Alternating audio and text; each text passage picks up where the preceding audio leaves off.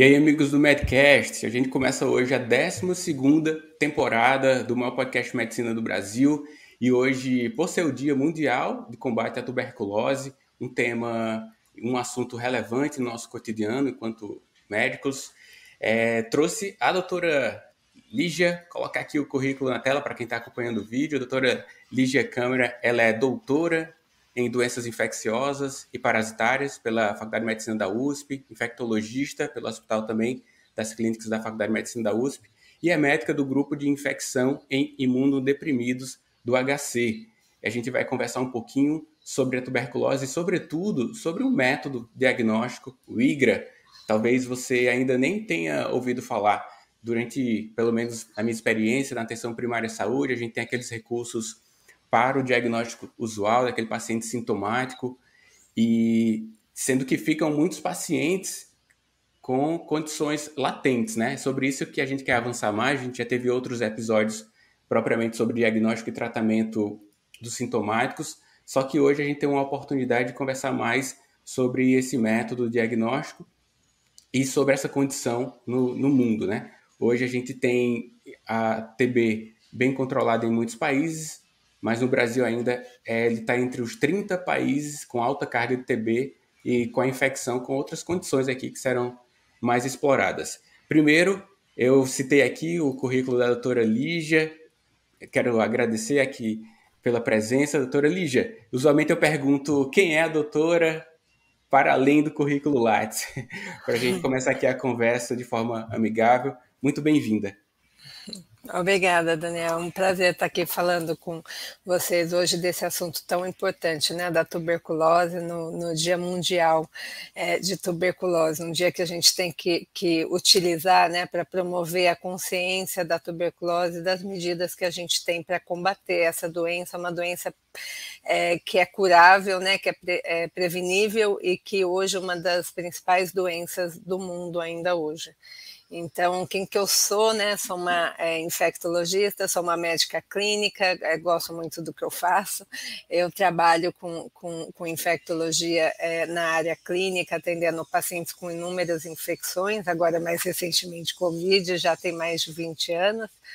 E o que eu venho fazendo muito também é esse essa ponte né, de ligação entre os métodos de diagnóstico e os métodos de, de investigação de doenças infecciosas para a prática clínica, que esse é sempre, é, muitas vezes, uma, uma ponte da gente trazer para o médico da prática clínica o que, que ele pode ter de arsenal, de arsenal diagnóstico para o seu dia a dia. Isso é muito importante. Certo. Durante esse período, doutora, durante esse período de pandemia, como que a, a TB recebeu a atenção dos infectos? Haja vista que é uma doença de extrema relevância, os pacientes é, devem ter tido e tiveram, né, sendo pelo menos no meu contexto aqui, limitação de acessar os serviços, né? O meu contexto principal aqui na cidade de Fortaleza é a atenção primária à saúde como supervisor de programa de pós-graduação e estava totalmente focado a assistência paciente que estava com tosse ali, com a febre baixa, possivelmente deixou de ser diagnosticado de uma forma mais ágil, como comumente era, era feito, né? É, qual, no, no, contexto que você participou, como é que, que aconteceu essas duas infecções?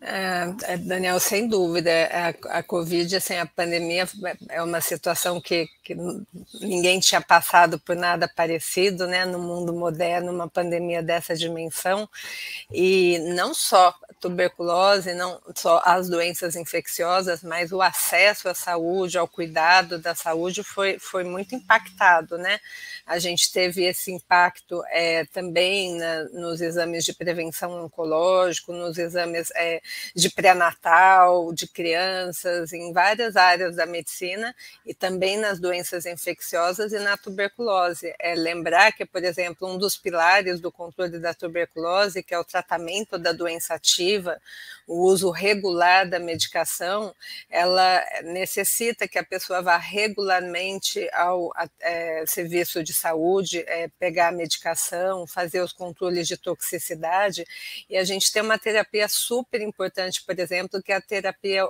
é, observada do uso da medicação, principalmente nas populações que têm menor adesão ao tratamento. Imagine que tudo isso ficou completamente prejudicado durante a pandemia, sobretudo naqueles meses né, de, de, de lockdown ou de orientação de menor circulação, e todo o serviço de saúde sobrecarregado e desenhado para o atendimento à Covid. Né? A gente ainda vai é, é, entender a dimensão né, é, desse impacto na, na, saúde como um todo é, nos próximos meses, né? mas certamente também teve um impacto na tuberculose, no controle da tuberculose, no tratamento da doença, no tratamento é, da doença latente, que a gente já vai falar sobre isso, e isso, esse impacto negativo preocupa, porque nós temos uma meta de controle de, de eliminação de tuberculose que talvez se comprometa com a pandemia, né? Certo. Então, para isso aí, achei importante, né? Só para que o colega que está acompanhando, que está lá na assistência, atenção primária é uma, uma porta importante né, para o diagnóstico. O paciente chega com questões de saúde ainda indiferenciadas, a evolução natural da doença ainda vai ficar mais clara. Mas qual, qual é a meta para que a gente possa já ter essa previsão do, do ponto de chegada ali? que você citou aí, qual é a meta? É, o que, eu, é, o que eu digo, assim, em 2014, a Organização Mundial de Saúde é, estabeleceu uma, diversas estratégias para a eliminação da tuberculose, uma meta de eliminação da tuberculose em 2035 é, todos os países é, signatários da, da, das Nações Unidas é, assinaram né, esse acordo, inclusive o Brasil, que teve um papel de protagonismo nesse processo, e essa estratégia de eliminação passa por algumas medidas importantes. As duas principais medidas é o reconhecimento e o tratamento da tuberculose é, doença, e o reconhecimento e tratamento da tuberculose latente. E é, outras medidas, claro, é, são importantes, mas essas são dois pilares fundamentais para a gente eliminar a tuberculose no futuro. É muito importante ter essa visão de políticas de saúde, da sua influência no, no meio como um todo, né? Para a gente ficar focado ali simplesmente é, diagnósticos e tratamentos isolados no mundo. Cada esforço que o colega médico empreende para conseguir chegar ao diagnóstico e implementar a conduta é relevante para uma situação muito maior.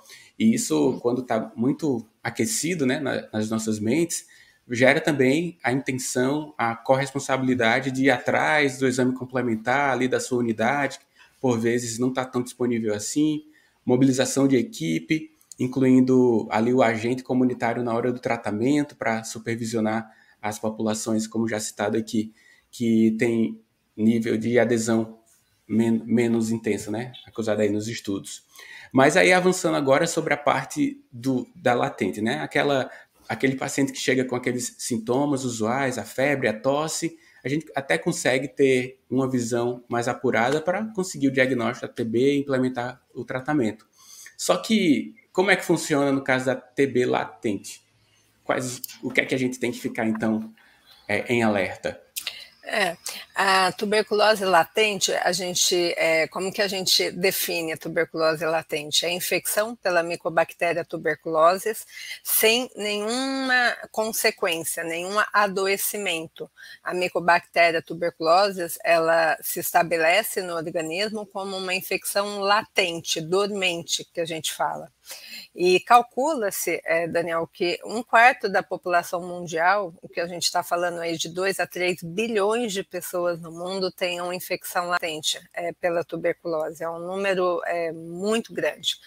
Só que o que, que é, acontece é que essas pessoas podem reativar essa infecção latente ao longo da vida. E isso leva à tuberculose doença. E a tuberculose doença é quando as pessoas, quando têm tuberculose doença no pulmão, nas vias aéreas, transmitem para os outros. Então, a gente tem uma cadeia de sustentação da doença. Então, quando eu olho para a tuberculose latente, faço o diagnóstico e o tratamento, eu previno a reativação com o adoecimento. E, então, é muito importante eu olhar para essa população que tem a infecção latente por tuberculose, né? E é importante a gente dizer que a doença da tuberculose, aproximadamente 80% dela veio de uma reativação de tuberculose latente. Então, se eu reconheço a tuberculose latente e trato, eu vou estar prevenindo um número muito grande de tuberculose doença.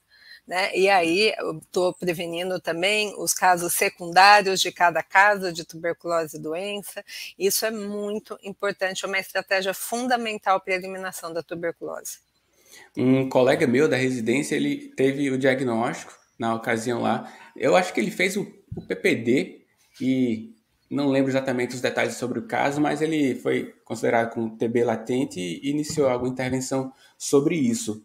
Você tem algum dado sobre o acometimento de profissionais de saúde sobre a TB latente? No caso do meu colega de residência, a população que ele atendia tinha um volume considerável de diagnóstico, provavelmente, não sei, talvez tenha sido ali naquele contexto que ele tenha adquirido em algum momento. Perfeito.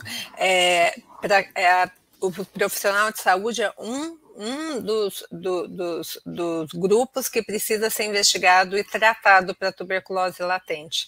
Então, para quem que a gente indica a investigação e o tratamento de tuberculose latente? Profissionais de saúde, mas também as pessoas que têm muito maior risco de reativação, que são basicamente as pessoas vivendo com HIV, AIDS e as pessoas imunodeprimidas também tabagistas, pacientes diabéticos, pessoas que podem muito reativar a tuberculose.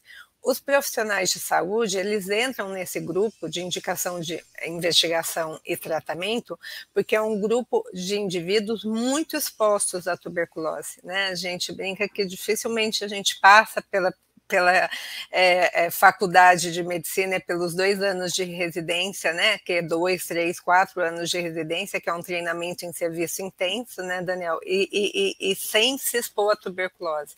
Então, é um grupo em que a infecção latente pela tuberculose ainda é maior, né? A gente não tem muitos dados, mas, já, é, mas tem alguns, alguns estudos no Brasil e fora mostrando mais de 50% dos profissionais em algumas áreas de atuação com infecção latente por tuberculose. E lembrar que eles, quando adoecem, eles transmitem para pacientes vulneráveis que eles tratam. Então, a gente, como profissional de saúde, deve ser investigado e tratado para tuberculose latente. E principalmente os indivíduos que têm muito risco de reativação de tuberculose latente com doença. É muito frequente, assim, eu vou falar aqui, talvez algum colega fique em alerta. Dentro do seu contexto, os pacientes diabéticos são aqueles que buscam mais por questões de doenças infecciosas? É, mulher, por exemplo, com infecções fúngicas, frequente também, né? Então, é, é, você falou aí sobre uma doença que, que proporciona certa imunomodulação, né? E isso faz com que haja a possibilidade de ter a TB latente. E hoje em dia, com. E a reativação, várias... né? A reativação, e a reativação da TB latente. Certo. Então, as, primeiro, as vias para que o indivíduo tenha uma TB latente, ele teve uma infecção anteriormente e passa a ficar com latente, ou ele já fica apenas com a TB latente? Ótimo. É, a micobactéria é, é, a gente adquire por via inalatória, né? Aerosóis que a gente fala, que são é, é partículas é, secas suspensas no ar que podem ficar no ambiente que um indivíduo bacilífero, que é aquele que elimina o bacilo nas vias aéreas, é, é, frequentou, aquele ambiente pode ter partículas suspensas e a gente então inala essas partículas. Isso é importante porque a transmissão não é necessariamente por gotícula, né, que necessita de um contato próximo. É uma transmissão mais eficaz, é uma transmissão que, por exemplo, num, num ambiente fechado, é, uma pessoa bacilífera conversando, ela vai embora, aquele bacilo fica suspenso no ar por horas ainda, podendo outras pessoas entrarem lá e inalarem e se infectarem. Então, a partir do momento em que a gente tem contato com essa micobactéria via inalatória, ela atinge os pulmões, né, e estabelece ali uma infecção a grande parte das pessoas controla muito bem essa, esse quadro inicial e não fazem uma tuberculose doença. Elas entram em contato com a micobactéria e o seu sistema imunológico seguram essa replicação da, da micobactéria e elas nem ficam sabendo que elas entraram em contato com a micobactéria. Essa é a infecção latente. Algumas pessoas até podem inalar e em seguida já não conseguirem controlar a micobactéria e fazer uma doença. Essa é uma infecção, é, é uma infecção seguida por doença. Mas a grande parte acontece de inalar a micobactéria, estabelecer uma infecção latente e, ao longo da vida, reativar. Então, por exemplo, eu tenho uma infecção latente, eu sei que eu tenho, infectologista, eu já fiz meus é, exames em, e no momento oportuno tratei há mais de 10 anos atrás, mas eu sei que eu tenho a infecção latente. Quando eu tive contato com a micobactéria, não faço ideia. Com, provavelmente ao longo dos meus seis anos de, de, de faculdade. Então, a, a, aquisição da micobactéria ela passa totalmente desapercebida, né? a instalação da infecção latente também. O que, que não passa desapercebido é quando essa infecção latente reativa e vira doença, que aí é o que você falou. Tem tosse, febre, dor pleurítica, e aí eu preciso investigar a doença e tratar. Ah, beleza. E complementando a, a, pergunta ali, né? Porque essa veio logo na cabeça, mas estava falando assim que hoje, com a possibilidade de intervenção medicamentosa que gera alguma condição mais debilitada para seu sistema imunológico, e, acredito que algumas populações elas estão hoje em dia, né, em relação a tempos anteriores, sendo recebendo maior atenção quanto a isso. Um dos dos grupos população com HIV, AIDS, ou então população que necessita utilizar corticoides ou outros imunomoduladores. Como é esse contexto hoje? Que é que a gente precisa ficar com um sinal amarelo ali já para ficar com muito mais atenção? Quais são esses grupos? Perfeito. É, é, esses grupos de pacientes imunodepressivos deprimidos, né, que a gente fala, é um grupo muito grande, né? É um grupo que, é, como você falou, são pessoas vivendo com HIV/AIDS, né? Sobretudo com CD4 abaixo de 350, que são os linfócitos protetores de, de, de infecção e, e, agressões em geral, é, mas também toda a população transplantada, transplantada de células tronco, hematopoéticas e transplantadas de órgão sólido, toda os indivíduos indivíduos com doença reumatológica que precisam fazer uso crônico de corticoide e, sobretudo, aquelas doenças reumatológicas que precisam fazer uso dos imunobiológicos, né? É, então, essa população é muito é, imunodeprimida. A, pacientes oncológicos em tratamento de quimioterapia é, e, nesse contexto, os diabéticos também são pacientes é, que têm uma imunidade é, inferior. Para você ter uma ideia, as pessoas vivendo com HIV é, e AIDS, por exemplo, têm uma chance de 10 a 100 vezes maior de reativar a tuberculose em relação à população geral. Os pacientes transplantados de órgão sólido têm uma chance até 74 vezes maior que a população é, geral para ter tuberculose e doença. E os pacientes diabéticos também têm uma chance bem maior, em torno aí de 2 a 7 vezes. Então, todas essas populações de maior chance de reativação, elas precisam ser é, olhadas com cuidado em relação à tuberculose. Essa população é vulnerável com outras doenças infecciosas, né? Então, é, esse é um cuidado especial que a gente tem que ter com essa população. E por ela estar dentro dessa população, ela já merece ali algum esforço médico para o diagnóstico da latente? O que é que leva o médico a dar espaço? Sim, é, a gente tem bem estabelecido isso no, no, nas diretrizes internacionais e nacionais, né, do Ministério da Saúde, das sociedades médicas, quais são os grupos de indivíduos que devem ter investigação e tratamento de tuberculose latente. Então, como a gente falou, retomando aqui, essa população imunodeprimida é, toda que a gente referiu, diabéticos, tabagistas, profissionais de saúde, também pessoas que vivem em, em situação é, carcerária ou então em instituições de longa permanência. Todos esses indivíduos precisam investigar e tratar. Imagina é, a prevenção que a gente faz da, é, de um caso de tuberculose que a gente evite de doença dentro de, por exemplo, um presídio em que né, a gente tem uma aglomeração muito grande de pessoas vivendo num ambiente fechado.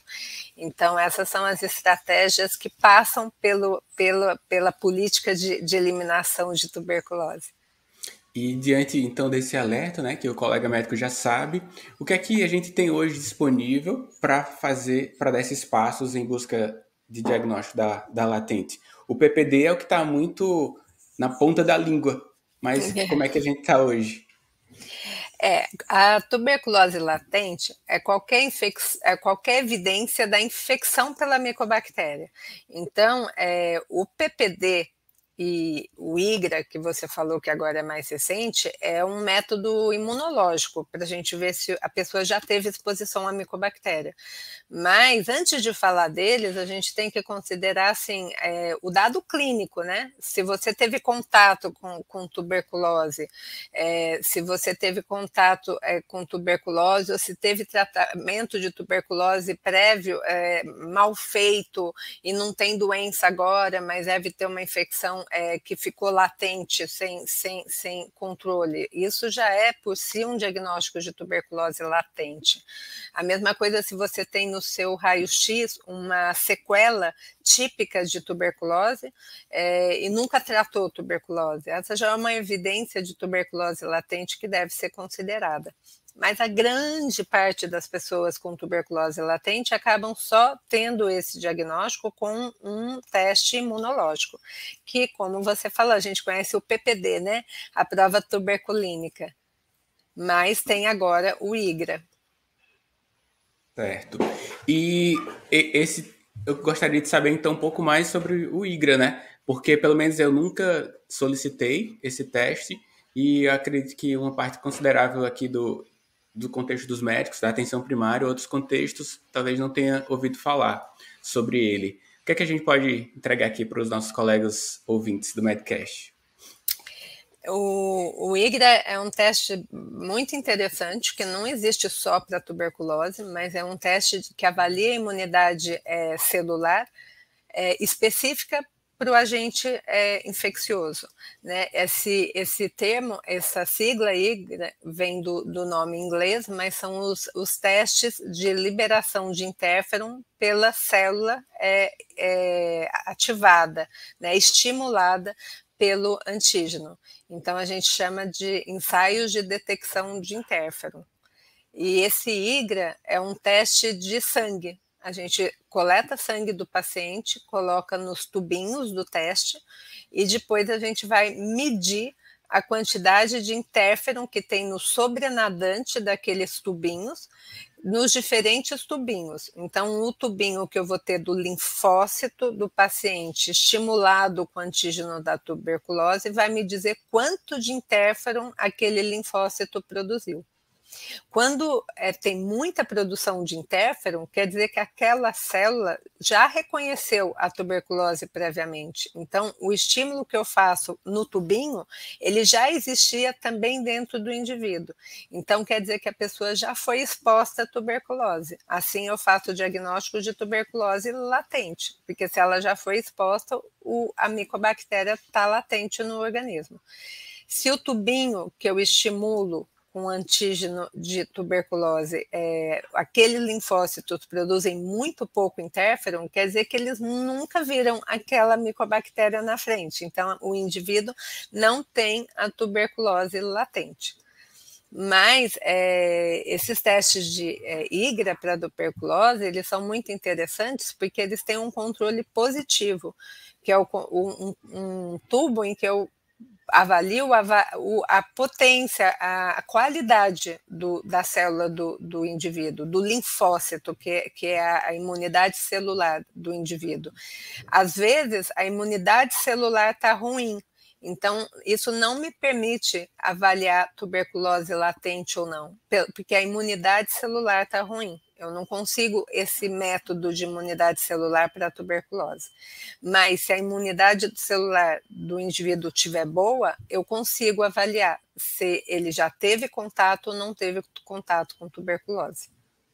Então, diante de situações essas já citadas aqui, que demandam o diagnóstico, e a gente se dá evidência laboratorial, é só solicitar teste IGRA ali na tá, tá disponível. Como é que sabe um pouco mais sobre essa disponibilidade? Sim. Gente, o, o, o, teste é, IGRA, que são esses ensaios de detecção de interferon, eles podem ser feitos por plataformas comerciais. A gente tem mais de uma plataforma é, é, comercial disponível. Uma das plataformas comerciais que é mais amplamente disponível pela é, facilidade, reprodutibilidade do teste, né, que, que é, é, fácil também da gente colocar é, em uso prático em diferentes regiões do Brasil, é o Quantiferon que é um teste, então, que a gente solicita dessa forma, ou IGRA, tuberculose, ou especificamente o quantífero da tuberculose, que é a plataforma específica, né, que a gente pode fazer o IGRA, é, a gente solicita dessa forma, a pessoa vai, o, né, o indivíduo, o paciente vai até o laboratório, coleta um teste de sangue e aí ele vai ter o resultado. E o resultado final, ele vem se é positivo ou negativo. E a positividade do teste traduz para mim que esse indivíduo teve contato com a micobactéria tuberculose, o que significa tuberculose latente, se ele não tiver sintomas, e o teste negativo significa que ele não teve contato. E, eventualmente, o teste indeterminado, ele significa que o indivíduo tem uma resposta celular ruim, que não me permite ir além e dizer se ela existe ou não para tuberculose, porque como um todo a resposta celular é ruim. Então ele fica menos assim dependente de um avaliador, por exemplo, em relação ali ao PPD. É, eu acho que essa é uma vantagem. Uma vantagem é que a, a leitura desses testes de IGRA ela, ela é padronizada, automática, sobretudo do quantíferon, que é uma leitura é, que pode ser feita automática é, em equipamento, e isso permite né, uma, uma, uma precisão é, independente do, do, olho do observador, de quem está fazendo o teste, é, diferente do PPD. Então, o PPD é aquele teste que a gente injeta um pouquinho da, da, da, da do, do macerado da, do, da micobactéria, né, do complexo micobactéria, na, no intra, na intrademe do paciente, e aí a gente vê a reação local aquele endurecimento, né, é o vermelhão, e, e, é o endurecimento, é a medida do halo do endurecimento que me traduz a leitura do PPD. Então, acima de 5 milímetros, a leitura é positivo, quer dizer que ele teve contato com a micobactéria, e abaixo de 5 milímetros é negativo, significa que ele não teve contato. E o que, que quer dizer isso? Porque se ele não teve contato com a micobactéria, o sistema é, imunológico dele, ele está está desapercebido para aquele antígeno. Então, quando eu injeto no, no, no intradérmico aquele antígeno, é, o organismo não reage. Se ele reage e faz aquela pápula, aquela enduração acima de 5 milímetros, quer dizer que o sistema imunológico já reconhece a micobactéria, reconhece por exposição prévia. Isso é igual infecção latente. Mas a leitura do PPD ela, ela é difícil ela é bem difícil, né? é assim, precisa de olhos treinados, né? E precisa de técnica, assim, não é, é, não é qualquer um que pode ler. Por exemplo, a gente não aceita uma leitura de PPD do próprio paciente. Às vezes acontece, né, que no teste de IGRA a pessoa vai uma vez no laboratório, coleta o sangue e vai embora. E no teste do PPD ela vai uma vez, faz a injeção intradérmica, vai para casa, depois ela tem que voltar dali 72 a 96 horas para ler. E acontece do paciente falar: não, eu nem voltei, não tinha nada. Ah, não, deu super positivo. E, e o, o, médico não considera, porque a, a, o erro nessa leitura, seja a interpretação do negativo ou do positivo, é enorme, é inaceitável a leitura por pessoas não treinadas, né? Então, essa é uma diferença importante. Estou lembrando aqui que também tem o PPD, né? Interferência, por exemplo, se a pessoa foi vacinada com BCG. Essa é uma outra diferença importante. O IGRA, ele trabalha com só o pedacinho da micobactéria tuberculoses, sem reação cruzada com a micobactéria da BCG. E o PPD trabalha com macerado, um, um, conjunto de peptídeos que também tem é, expressão da BCG. Então, é muito polêmico, mas a gente sabe, é muito polêmico, porque não se sabe até que idade uma pessoa vacinada com BCG poderia ter um impacto na leitura do PPD para crianças, a gente tem uma dificuldade muito grande, porque o PPD positivo poderia ser a tradução do PCG. A gente acaba valorizando um PPD positivo, mas é, tem essa grande preocupação.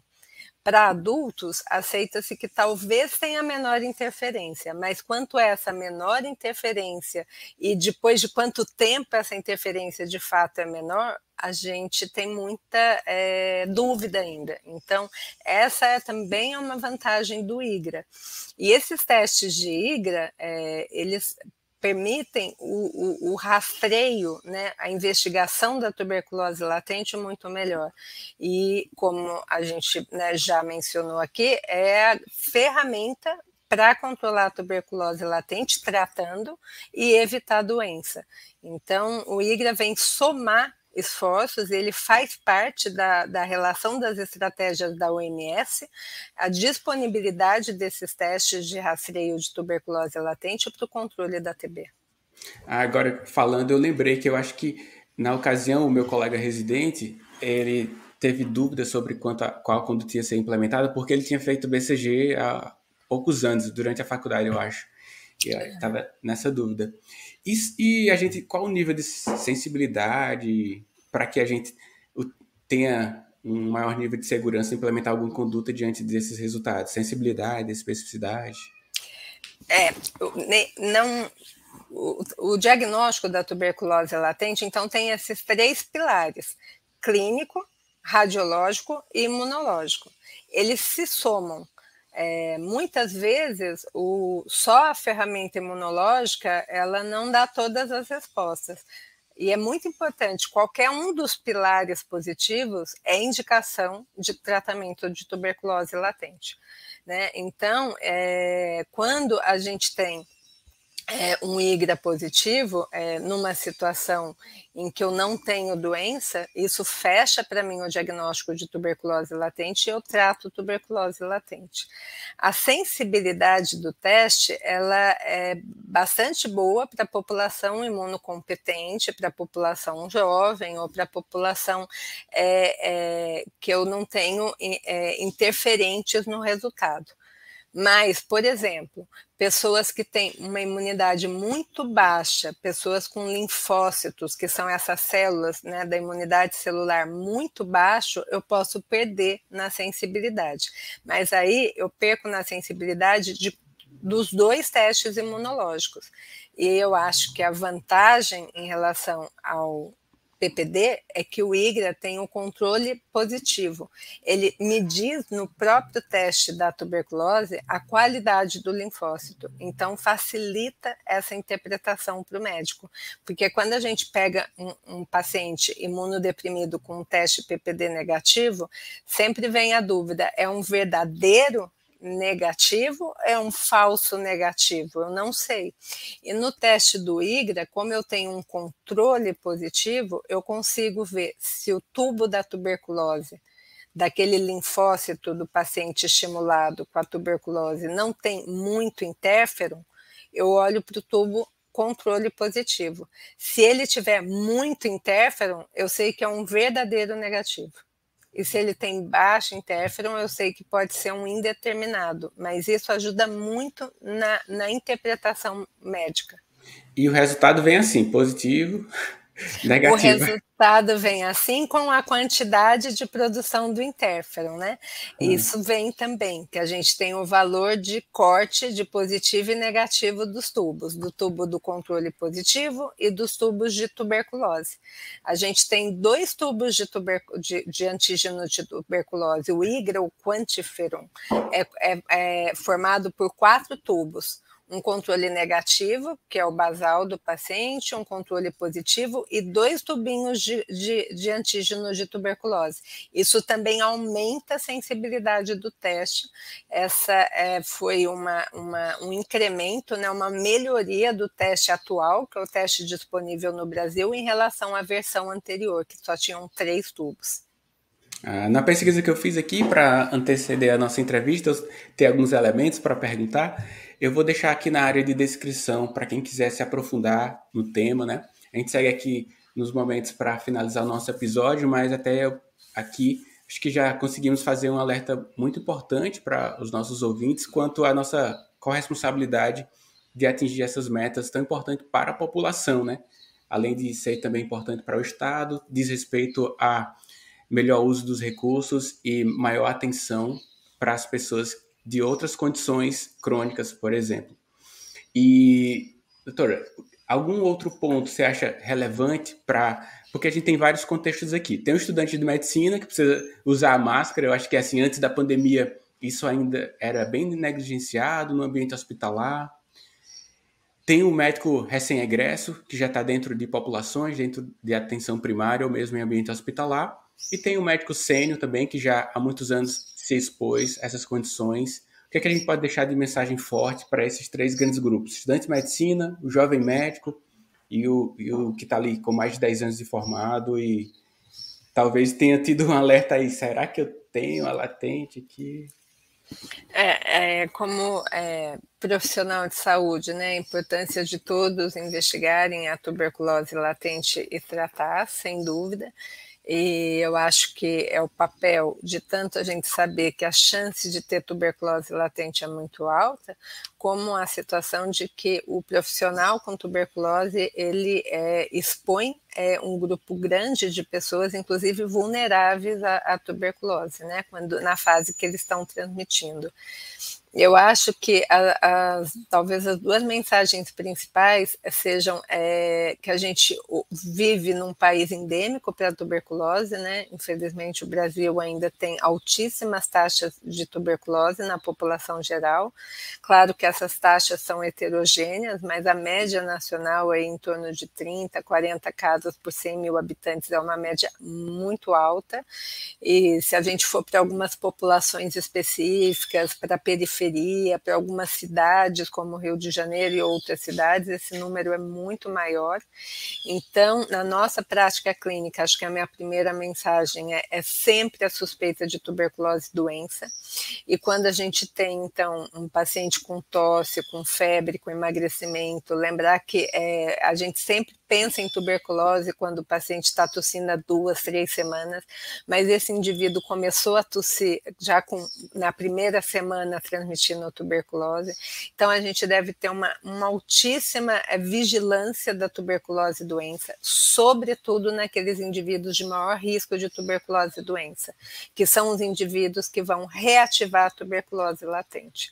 Então, essa é a primeira mensagem. A tuberculose doença, a gente é, não, não, não, não, falou muito dela aqui, mas o diagnóstico é baseado no encontro do bacilo. É escarro, é lavado.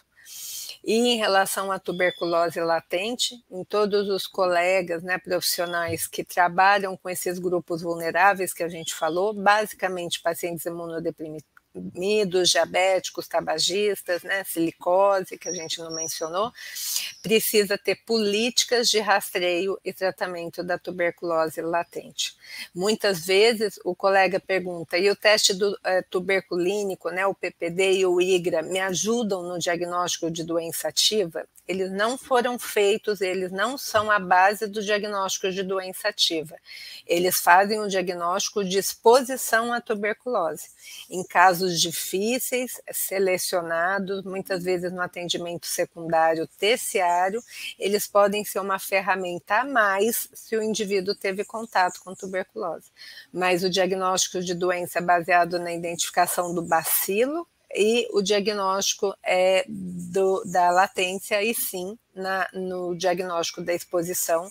E aí o, o IGRA, é, que recentemente foi incorporado, né, tanto pelo SUS para grupos específicos de maior risco de reativação, como pela saúde suplementar, são ferramentas que vão ajudar muito na melhoria do diagnóstico da tuberculose latente.